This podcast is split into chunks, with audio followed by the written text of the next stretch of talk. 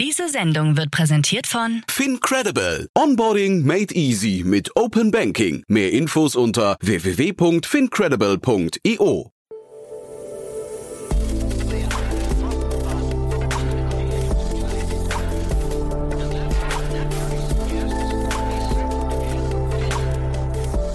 Startup Insider Daily. Ja, herzlich willkommen zurück zu Startup Insider Daily. Mein Name ist Jan Thomas und wie vorhin angekündigt, Arne Assmann ist bei uns. Er ist Head of Strategy and Business Development bei Once.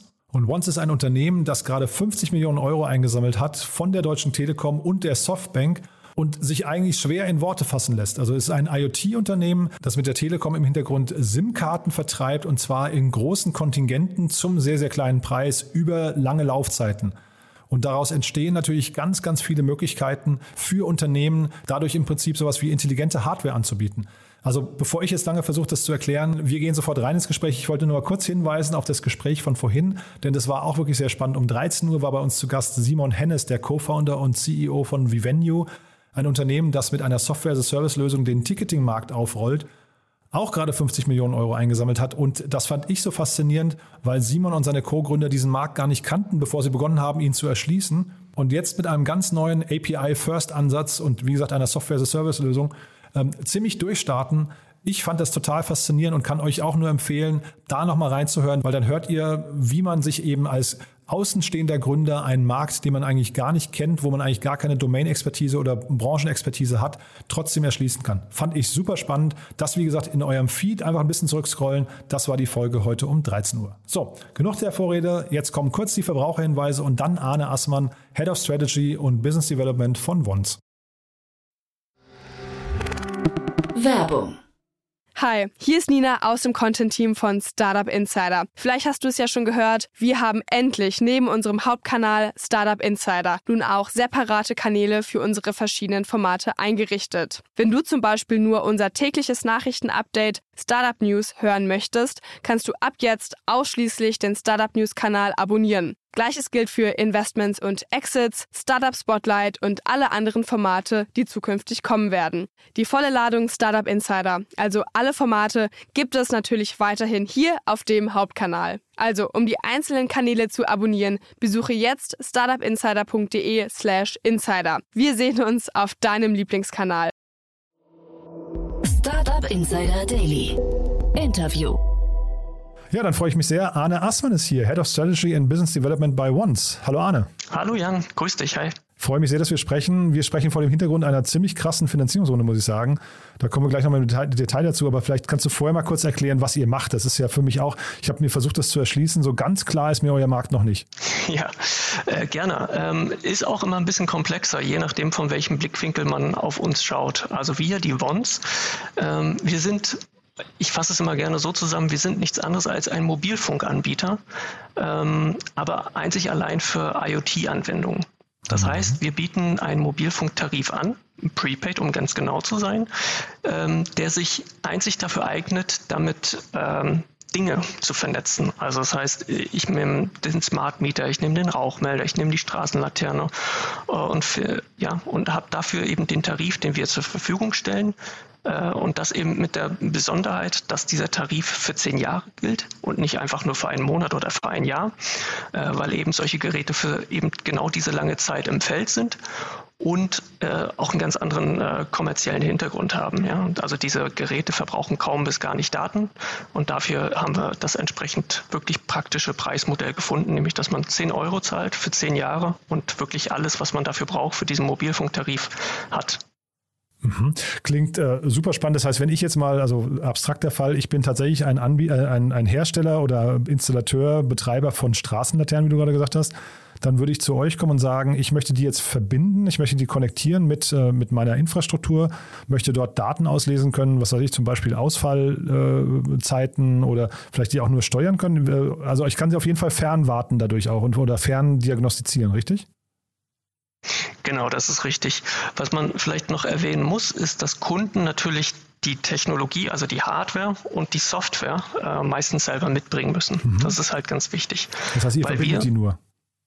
Also ihr sorgt Richtig, für die genau. Datenübertragungsmöglichkeit, wie beim Mobilfunk eigentlich auch. Ja? Richtig, genau. Das ist halt immer nochmal wichtig zu verstehen. Also wir sind jetzt nicht die, die äh, irgendwie noch äh, das, das kleine Stückchen Hardware, was man häufig auch noch verbaut, äh, mitliefern und auch nicht die, die umfassende Software-Applikation, mit der ich das nachher in der Cloud steuere. Mhm. Aber vielleicht erwähne ich das jetzt hier schon mal, weil das wichtig ist. Wir bieten dennoch sehr, sehr viele Software- Dienste zusätzlich an, weil das kann man sich vielleicht auch vorstellen. Ähm, das ist ähnlich wie in der Musikbranche.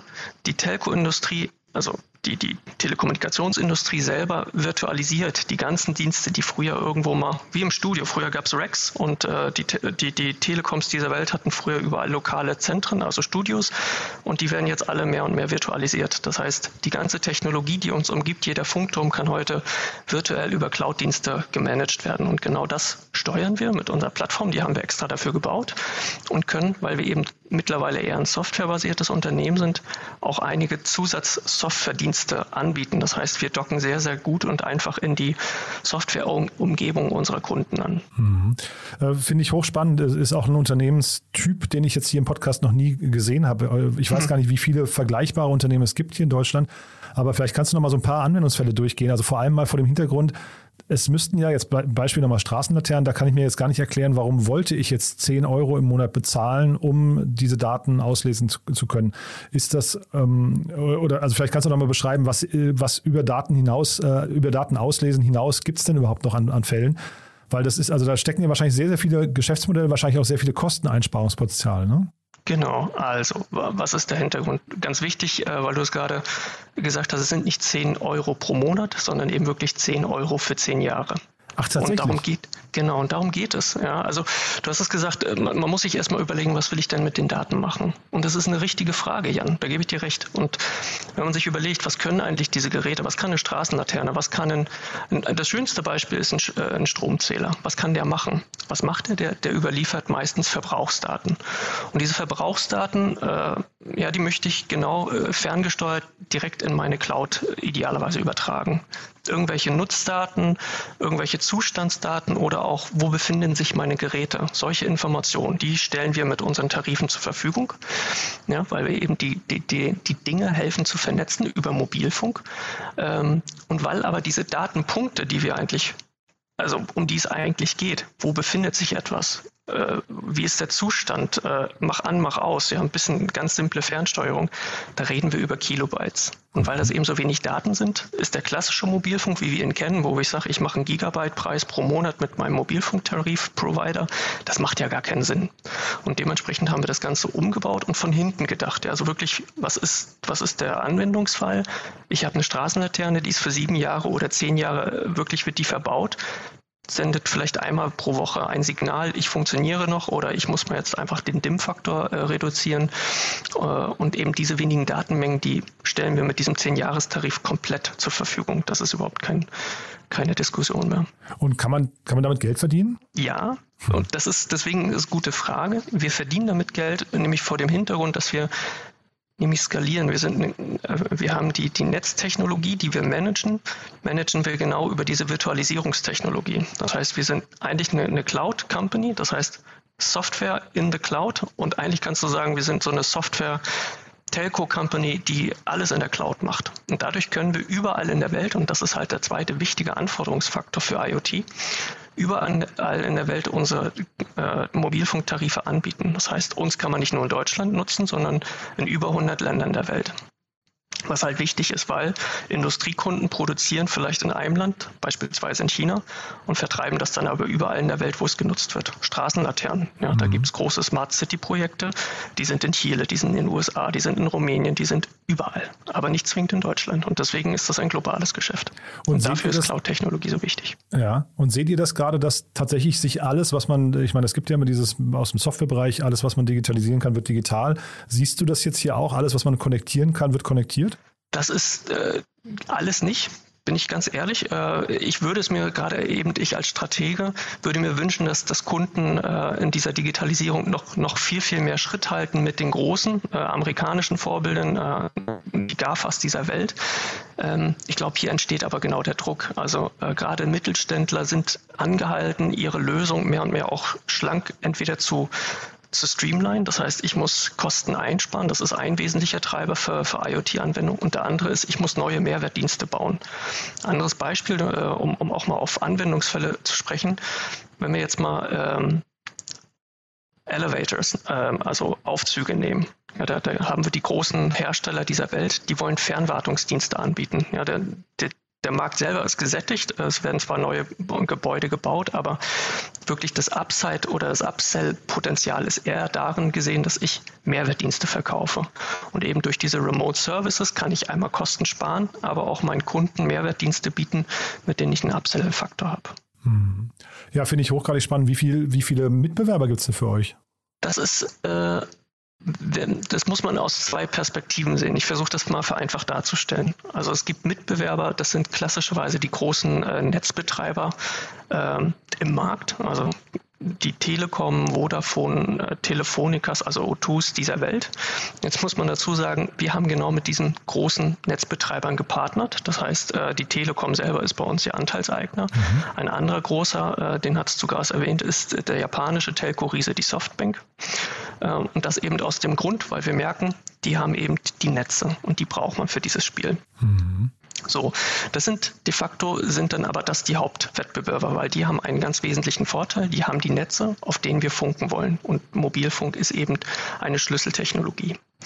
Jetzt gibt es andere Anbieter und de facto ist das eigentlich das, was wir sind. Das nennt man MVNOs, kennt man auch aus dem Alltag. Ein Aldi Talk, ein Kongstar, das sind MVNOs, also mhm. mobile Netzbetreiber. Das heißt, sie haben selber keine Netzinfrastruktur, aber bauen eigentlich eine Plattform und nutzen äh, einfach dennoch die Netzinfrastruktur der, der großen Netzbetreiber, aber das eben viel, viel schlanker. Und genau das machen wir auch. Ja. Haben eine Softwareplattform gebaut wie die Kongstars dieser Welt und machen das aber für IoT gangbar.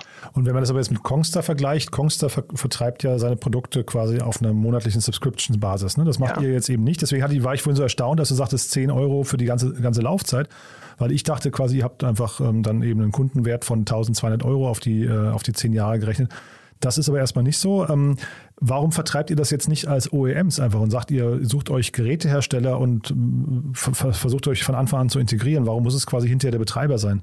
Ja, also ähm, jetzt muss ich das einmal kurz sortieren. Also erstens unser Kunde, das Schöne an dem IoT-Geschäft ist, ist der Kunde selber, wenn wir jetzt zum Beispiel einen Smart Meter-Hersteller nehmen, mhm. der hat ja nicht nur eine Verbindung wie im Mobilfunk. Ein Kongstar verkauft ein, eine Verbindung an einen Kunden. Mhm. Wir verkaufen an einen Kunden, einen Smart, äh, Smart Meter-Hersteller, teilweise bis Millionen Stückzahlen an Connections.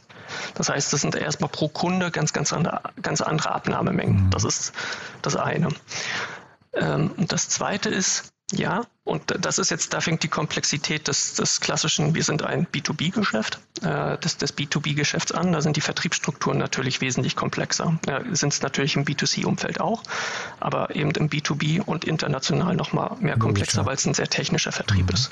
Und da arbeiten wir viel natürlich mit den Channel-Partnern zusammen. Einer unserer wichtigsten Channel-Partner ist zum Beispiel AWS, weil wir eben auch auf AWS sehr, sehr viele Technologien mhm. laufen haben. Ja, find, also wie gesagt, hoch, du merkst es ja auch in meiner Reaktion, ich bin in dem Markt nicht drin, aber ich finde es natürlich hochgradig spannend, was ihr macht, weil das hinterher dieses äh, Data Enablement äh, irgendwie mit sich bringt. Ne? Und ich, äh, was sind denn so die, die vielleicht genau. spannendsten Anwendungsfälle, die dich so am meisten begeistern? Also wo, wo sagst du denn, habt ihr Kunden, wo du vielleicht gar nicht erwartet hättest, dass die mit ihren Daten oder mit ihrer Konnektierung so umgehen, wie sie es tun? Ja, das ist spannend. Also was du gerade erwähnst, das sind die sogenannten Exoten, die wir bei uns auch tatsächlich okay. jede, jede Woche immer, wir, wir sagen auch Use Case der Woche, äh, ja, wo wir, also wir haben wahnsinnigen Kundenzuwachs. Ja. Wir haben mittlerweile fast 8000 Kunden, oh, wow. weil eben dieses Geschäftsmodell, der digitale Vertrieb, bei uns so einfach zugänglich, äh, diese Technologie zugänglich macht. Und äh, also die, ich fange mal mit den typischen Use Cases an. Das ist eben viel im Automotive-Bereich. Das heißt, ich habe irgendwelche Autos, die ich mit Nachrüstlösungen irgendwie vernetzen kann und dann weiß ich, wo die sind oder ich weiß, wie die fahren. Also Fahrtenbücher, ähm, ja, Trucker wissen einfach ihre Fahrtenbücher auch damit zu, zu tracken. Ähm, und, und, und. Also da gibt es sehr, sehr viele äh, ortungsbasierte Dienste, die man, äh, die wir auch bedienen. Ähm, und Logistik sowieso. Und eben äh, der ganze Infrastruktur- und Utility-Sektor, also äh, Smart Meter, Solarpanel ist ein großes Thema, Infrastruktur, Gebäudemanagement, das ist auch ein, äh, typische Felder, die, die jetzt nicht sexy sind an sich, aber eben wahnsinnig attraktiv, weil sie eben schon sehr reif und fortgeschritten sind. Jetzt Exoten sind äh, Felder wie beispielsweise Rattenfallen. Das, das, äh, ja, also warum ist das so interessant? Äh, je mehr man darüber nachdenkt, dann wird es klar. Also, oder auch Klo, äh, Dixie-Klos, ja, dass, dass man einfach weiß, wann ist so ein Dixie-Klo voll und muss das abgeholt werden oder geleert werden. Äh, da fällt es ein bisschen leichter bei einer Rattenfalle genauso. Ja, äh, damit man gewissen Hygieneregeln äh, konform begegnet, äh, ist es halt gut, wenn eine Rattenfalle sofort sagt, da ist jetzt eine Ratte drin, weil wenn die länger da drin bleibt, verwest die und widerspricht sozusagen den Hygieneregeln. Das mhm. heißt, auch hier ist der Mehrwert so, sofort wieder augenscheinlich. Ja. Und ich fange halt eben das Ungeziefer darüber. Das sind so äh, interessante Cases, die mir spontan einfallen. Ja, ja, sehr spannend. Aber äh, gut, das waren jetzt in beiden Fällen, äh, in beiden Fällen, äh, sorry, äh, keine, keine ähm, Themen, wo jetzt wirklich Daten dauerhaft gemessen werden. Vielleicht werden sie statistisch erhoben, ne? Aber da, was ich raushöre, ihr spart vor allem so diesen, diesen Weg zum Gerät, ne? Dass man also jetzt beim Dixie-Klo nicht manuell irgendwie, ich weiß nicht, einmal in der Woche messen muss, wie ist der Stand der Dinge oder bei einem Automaten auffüllen muss, äh, prüfen muss, ob er aufgefüllt werden muss, sondern eher tatsächlich dieser Kontrollgang entfällt, ja, in vielen Fällen und mhm. spart dadurch natürlich auch irgendwie, weil ich habe mich gefragt, welchen, welchen Bereich disruptiert ihr eigentlich? Und wahrscheinlich ist es ja tatsächlich solche, solche Wartungs- und, und Lieferüberprüfgänge, ne? Ja, ja, und das ist echt eine spannende Aufgabe, die ich mir wirklich vorgenommen habe, weil es ist so wahnsinnig schwer, das pauschal zu sagen. Ja. ja es, es, gibt halt so viele Anwendungsfelder im, im Internet der Dinge. Ähm, aber du hast recht, es gibt durchaus, also andere Beispiele, die, die häufig genannt werden, sind halt so äh, Kaffeemaschinen, ja, insbesondere professionelle Kaffeemaschinen oder Wasserfilter, damit eben äh, hier der Hersteller möchte natürlich wissen, was passiert mit meinen Geräten. Mhm. Das ist ja immer häufig der Blackspot. Mhm. Ja, und das kann man natürlich auch mit vernetzten Geräten viel, viel besser realisieren und wissen, dann weiß ich, okay, welche Kaffeesorten werden wie oft genutzt von meinem Kunden, kann ich die Geräte daraufhin optimieren.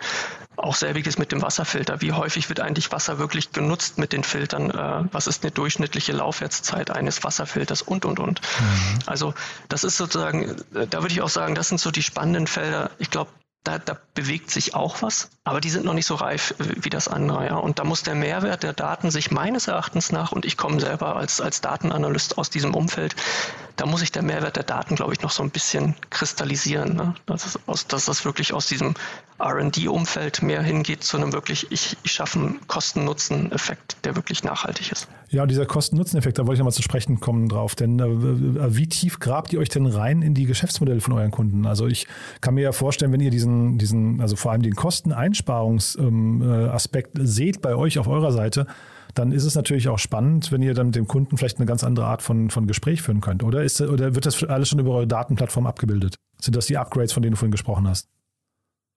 Das, ehrlich gesagt, äh, ist das bei uns, wir sind natürlich ehrlich gesagt eher auf den Massenvertrieb aus. Ja. Also mhm. bei eben, wir, wir haben Kundenzuwachs pro Woche von ungefähr 50 Kunden. Äh, und äh, wir haben zwar eine Vertriebsmannschaft, jetzt müssen wir dazu sagen, die Vertriebsmannschaft ist äh, um die 20 Personen stark, aber jetzt nicht Hauptbestandteil unseres Geschäftes. Wir sind durchaus eher eine, eine Software-Company. Das heißt, wir bauen wirklich diese Plattform, die wir haben, sukzessive weiter aus, damit wir solchen Themenfeldern begegnen können wie 5G, ähm, aber auch Open Internet und, und eben diese ganzen modernen Themen, dass wir die künftig auch bedienen können. Mhm.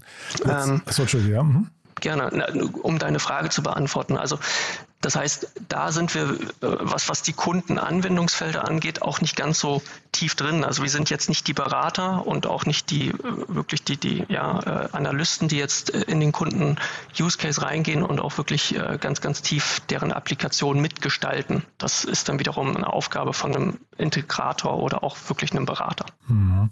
Jetzt sprechen wir vor dem Hintergrund eurer Finanzierungsrunde. Wir hatten jetzt gerade schon Softbank und Telekom. Das sind die beiden, die jetzt bei euch ja, das wollte ich dir mal fragen, nachgelegt haben, weil ich habe bei Crunchbase keine Investitionsrunde davor gefunden, habe mir aber euren Cap-Table angeguckt. Der klingt schon so, als hätte es vorher auch Finanzierungsrunden gegeben, ne? Genau, also das ist immer, das hat sukzessive stattgefunden. Ähm, also prinzipiell kann ich dazu Folgendes sagen, dass wir äh, von Anfang an eigentlich die Deutsche Telekom als äh, Mitinvestor und Shareholder an Bord hatten. Hm. Die sehen von Weil, der Dimension sogar als, fast so als Gründungsmitglied aus, ne? Genau, das ja. sind sie auch. Also muss man fairerweise sagen. Also äh, ist auch ein strategisches Vehikel, was wir natürlich für die Telekom sind. Mhm. Und äh, die Investoren davor, ich möchte jetzt nicht alle durchgehen, aber ich habe hier DC42 als großen, Bete ich weiß gar nicht, ob es eine Beteiligungsgesellschaft ist von einem eurer Gründer oder ob es ein Investor ist, ich kenne die nicht. Ähm, aber das, hm? Ja, kann ich ganz einfach zusammenfassen. Also mhm. ähm, das ist in Hauptperson äh, ist das der Alexander Sator, der unser CEO, äh, mhm. äh, der eigentlich auch die, die größten Anteile an der Ones hält. Und dann ist der Rest, äh, der, der Streubesitz, der dann noch übrig bleibt, entfällt auf das restliche Management. Ah ja, okay. Und ähm, worauf ich aber jetzt hinaus wollte bei der, also wir reden über eine 50 Millionen Euro Finanzierungsrunde, das ist wirklich sehr beeindruckend, finde ich, mit der Softbank eben auch. Jetzt hat, jetzt hat zum Beispiel hier in Berlin gibt es ja Relayer, da ist die, oder die wurden übernommen von der Münchner Rück, die sind ja auch im IoT-Bereich ähm, mhm. äh, oder Munich Re heißen die mittlerweile. Äh, und wie ist, denn, wie ist denn das jetzt bei euch? Also werdet ihr nicht irgendwann auch mal, ich kenne jetzt die Details von dem, äh, von diesem, von dieser Transaktion mit Relayer nicht, äh, aber wäre das nicht für euch auch mal irgendwann spannend mit quasi so einem, ja, weiß nicht, nicht total nahen Strategen wie der Telekom äh, dann irgendwie ins Gespräch zu kommen und zu überlegen, wo sind denn die weiteren Hebel, die man noch, noch heben kann? Oder seid ihr wirklich auf diesen Massenvertrieb und deswegen ist Softbank und Telekom und dann vielleicht irgendwann eine China Telekom oder wie auch immer eigentlich die besseren Partner für euch? Fairerweise sind wir da sehr aufgeschlossen. Also da, da sind wir jetzt wirklich nicht zwingend begrenzt. Das ist dennoch aber immer äh, unter sehr stark strategischen Gesichtspunkten bei uns äh, zu, zu zu sehen. Ja, also mhm. eine Softbank und auch eine Deutsche Telekom, da haben wir, haben beide Parteien, sowohl die Ones als auch dann die Investoren, ein, ein sehr, sehr klares, äh, klassisches Win-Win. Ja, einmal, wir liefern eine Technologie, ja, unsere Plattform, die wiederum der Kunde dann auch teilweise für sich und für seine eigenen Produkte äh, einsetzen kann und nutzen kann. Ja, ein Beispiel der Telekom ist, dass das, äh, die auch ein entsprechendes äh, Prepaid-Angebot, wie wir es eigentlich entwickelt haben, auf der eigenen äh, ja, Angebotsseite jetzt hat. Und das mhm. eben nicht nur in Deutschland, sondern auch in weiteren Ländern. Ähm, das ist einfach sozusagen diese Technologie, die wir entwickelt haben, ähm, sozusagen auch ein Nutzungsrecht darauf sichern. Mhm.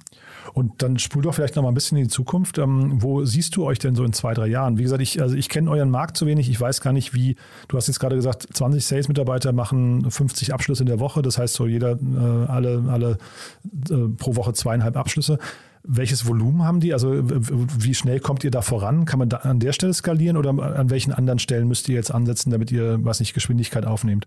Ähm, tatsächlich ist es so, dass wir viel diesen Kundenzuwachs erstmal vor allem durch den digitalen Kanal, durch den Online-Shop generieren. Mhm. Das ist halt das Schöne. Mhm. Was der äh, Field Sales dann de facto macht, ist sich um die äh, Key Accounts, also die Großkunden, die innerhalb dieser, ja, in dieser Masse sich dann tümmeln, ein bisschen mehr kümmern, weil kennen wir alle Enterprise Kunden, die möchten äh, noch ein bisschen mehr äh, Informationen haben und da muss man auch ein bisschen mehr äh, sozusagen äh, Informationen auch zur Ones, aber eben auch, da muss man das Anforderungsmanagement des Kunden besser verstehen. Mhm. Das dafür ist es ganz klar. Aber eben das, was wir eigentlich auch sehr stark und gut adressieren können, ist dieser, dieser Longtail im IoT den Mittelstand. Ne? Und die, die buchen wirklich fleißig, ohne dass wir wirklich viel den, den Field Sales einsetzen müssen über den Webshop. Und hier haben wir aktuell nur Europa sehr, sehr stark in den Fokus genommen. Und die Stoßrichtung jetzt eben mit der neuen Investitionsrunde durch äh, Softbank ist eben ganz klar erstmal Richtung USA mhm. und dann im zweiten Schritt Asien. Ja, ich habe jetzt gerade noch mal versucht, mir vorzustellen, jetzt hören hier natürlich sehr viele Startups zu. Ähm, wer aus der Startup-Szene könnte denn so ein potenzieller Kunde für euch sein? Da sind mir so die Logistiker eingefallen. Du hast ja vorhin schon gesagt LKWs, aber wir haben ja zum Beispiel hier so Freight, äh, Freight Forwarder, sowas wie Sender oder Ford genau. und so weiter. Sind das Unternehmen, die jetzt zum Beispiel auch sagen können, sie machen ihren Container, der dann um die Welt geschippt wird, mit euch schlauer? Ja, tatsächlich ist das so. Also gerade auch im Berliner Umfeld haben wir sehr, sehr viele Startups, die unsere Kunden sind. Ähm, du hattest Relayer entwickelt, äh, die, die Jungs äh, und, und Mädels aus dem Unternehmen, die kennen wir natürlich auch sehr gut. Also mhm. ich, ich, will sagen, also diese ganze Technik- und IoT-Welt, äh, die ist sehr klein. Äh, erstmal die lokale sowieso, aber auch witzigerweise global. Da kennt fast jeder jeden. Startups, äh, für, für Startups sind wir besonders interessant, weil erstmal bei uns die Einstiegshürde und auch wirklich die Geschwindigkeit, mit der wir einfach diesen Dienst, den wir haben, äh, beisteuern können, sehr, sehr attraktiv und einfach ist. Ja, mhm. ich muss jetzt nicht zur Telekom gehen, irgendwelche Verträge schließen, weil und Mindestabnahmen und sowas machen. Das wollen wir nicht. Ja, du kannst bei uns sogar als Startups äh, oder einfach als Entwickler äh, so eine Karte ein Jahr kostenlos nutzen. Das ist alles kein Problem, weil wir wirklich wollen, dass dass eher die Technik überzeugt, als dass wir jetzt sagen, äh, jetzt wollen wir erstmal zwingend äh, ganz, ganz viel Geld von euch. Weil das muss man fairerweise sagen, im IoT ist es so, dass äh, wie eigentlich auch bei, bei Cloud-Diensten, erst muss man Kunden von der technischen äh, Passgenauigkeit des, des Dienstes überzeugen, dann kommen sie auch wirklich wieder und, und vertrauen einem. Ja, aber mhm. Ja, und genau das ist unser, unserer Auffassung nach äh, der, der, falsche Ansatz eben auch der, der, großen Netzbetreiber. Die wollen immer ganz, ganz schnell ganz viel Kohle sehen, äh, irgendwelche Verträge schließen, weil das eben der Vertrieb darauf incentiviert sind. Das brauchen wir nicht. Da, da leben wir wirklich so eine Art Startup-Mentalität und äh, freuen uns auch, wenn sozusagen Peers zu uns kommen und genau diesen Spirit auch noch mitnehmen. Ähm, also wir selber sind ja auch noch sehr äh, sehr nahbar, ähm, sehen uns allerdings nicht als Startup. Das muss man mhm. vielleicht noch dazu erwähnen. Ja. Genau, ihr seid schon älter als zehn Jahre, glaube ich, ne? Nein, das tatsächlich nicht. Also nee? wir sind äh, 2017 gegründet. Ach, 2017 erst, sorry. Ich ja, habe gerade geschaut, ob ich eure Daten hier habe, aber ich äh, sehe ich gar nicht. Mhm. Und seht genau. ihr nicht als Startup? Okay, warum das? Tatsächlich, weil der Scale, mit dem wir von Anfang an gestartet sind, äh, wirklich äh, solche äh, ja, typischen Phasen Seed und A-Round meistens schon so von, von Anfang an überstiegen hat. Ja, also wir sind mit wesentlich mehr Finanzmitteln gestartet und auch tatsächlich wir hatten eine klare Vision von dem Produkt, äh, die, die hat tatsächlich auch das Management-Team mitgebracht äh, und eben auch die Beziehung, die strategische Beziehung zur Telekom mhm. hat uns auf ein ganz anderes Level gehievt, dass wir von vornherein also de facto, natürlich muss man sagen, das ist äh, formal irgendwo ein Startup. Ähm, nichtsdestotrotz Größe und, und Scale ist, ist durchaus eher ein Scale-up. Mhm. Ja, ich äh, hatte hier gerade Karel Dörner zu Gast von McKinsey. Die haben eine Studie vorgestellt, wie man in Deutschland eine bessere Startup-Kultur hinbekommt. Und da haben wir auch ein bisschen über das Thema Corporate Startups gesprochen. Seht ihr euch als Corporate Startup?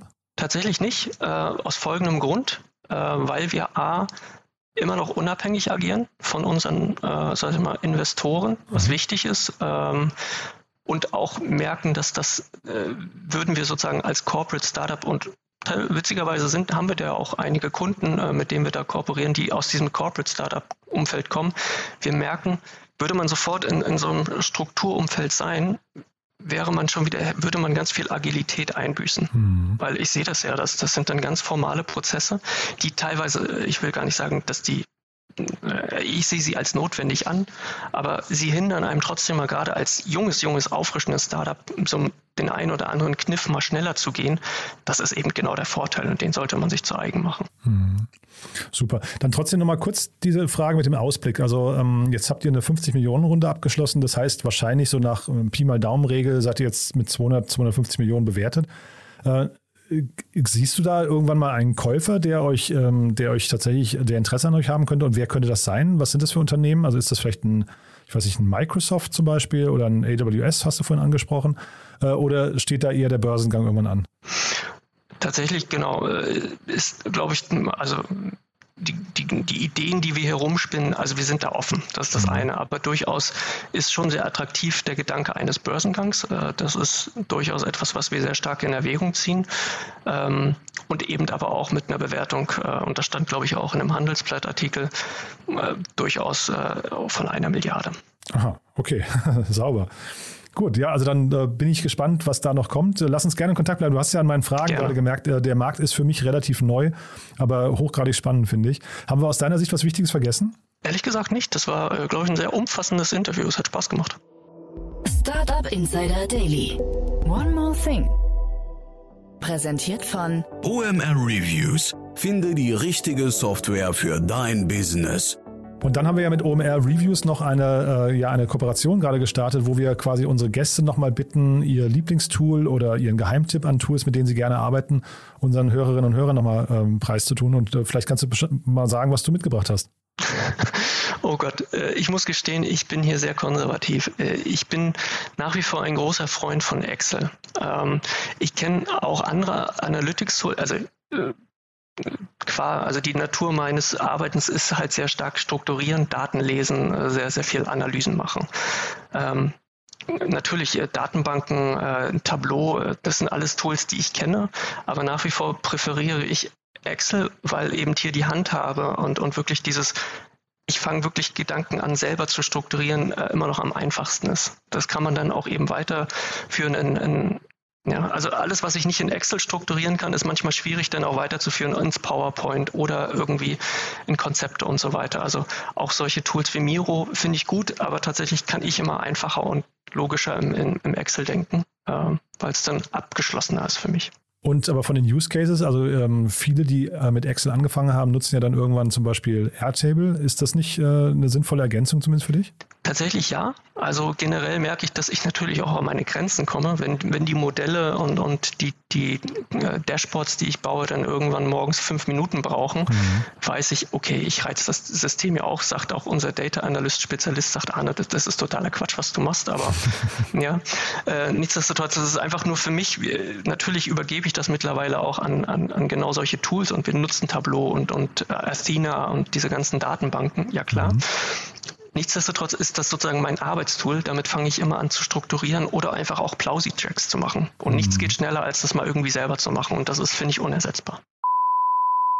Das Segment One More Thing wurde präsentiert von OMR Reviews. Vergleiche Business Software mit Hilfe von tausenden echten Nutzerbewertungen. Alle weiteren Informationen auf omr.com/reviews. Cool, Arne. Hat mir wirklich großen Spaß gemacht. tolles, tolles Unternehmen, was ihr da baut, muss ich sagen. Lass uns, wie gesagt, gerne in Kontakt bleiben und dann meldest du dich gerne, wenn ihr große Neuigkeiten habt, ja? Das mache ich, Jan. Vielen Dank fürs Interview. Werbung. Hi, ich bin Paul, Product Manager bei Startup Insider und hier, um dir kurz unser Podcast-Verzeichnis vorzustellen. Mit einer wachsenden Liste von bereits über 10.000 Episoden ist unser Podcast-Verzeichnis die größte Sammlung deutschsprachiger Podcasts rund um die Themen Unternehmertum, Technologie, Digital Marketing und mehr. Nutze jetzt die verschiedenen Filter, um Podcasts zum Beispiel nach ihrem Themenschwerpunkt, Gästen oder Erscheinungsdatum zu sortieren, damit du genau das findest, was dich interessiert. Also, wenn das was für dich ist, dann besuche jetzt ganz einfach unsere Plattform auf startupinsider.de/slash insider. Startup Insider Daily, der tägliche Nachrichtenpodcast der deutschen Startup-Szene. So, damit sind wir durch für heute. Das war Arne Assmann, der Head of Strategy und Business Development bei Wons. Ich fand es super cool, muss ich sagen. Ich hoffe, es hat euch auch Spaß gemacht. Ich freue mich, wenn wir uns morgen wieder hören. In diesem Sinne wünsche ich euch noch einen wunderschönen Tag und ja, lasst es euch gut gehen. Ciao, ciao. Diese Sendung wurde präsentiert von Fincredible. Onboarding made easy mit Open Banking. Mehr Infos unter www.fincredible.io.